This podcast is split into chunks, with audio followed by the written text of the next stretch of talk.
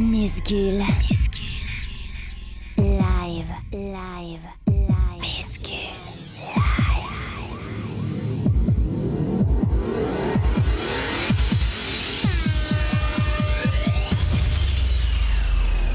Miss Gul.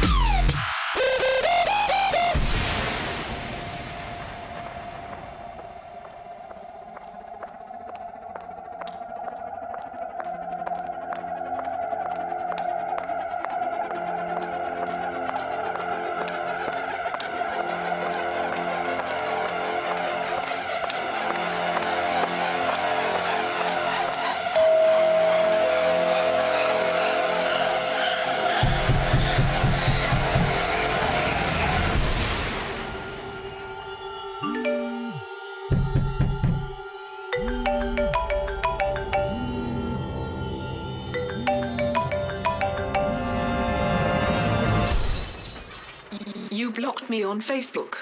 And now you're going to get fucked up.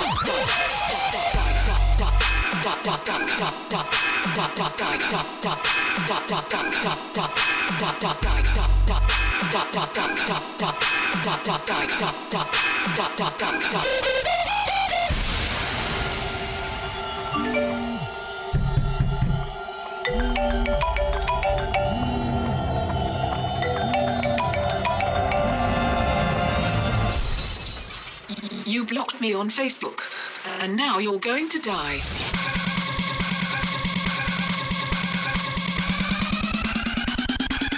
Die, die, die, die.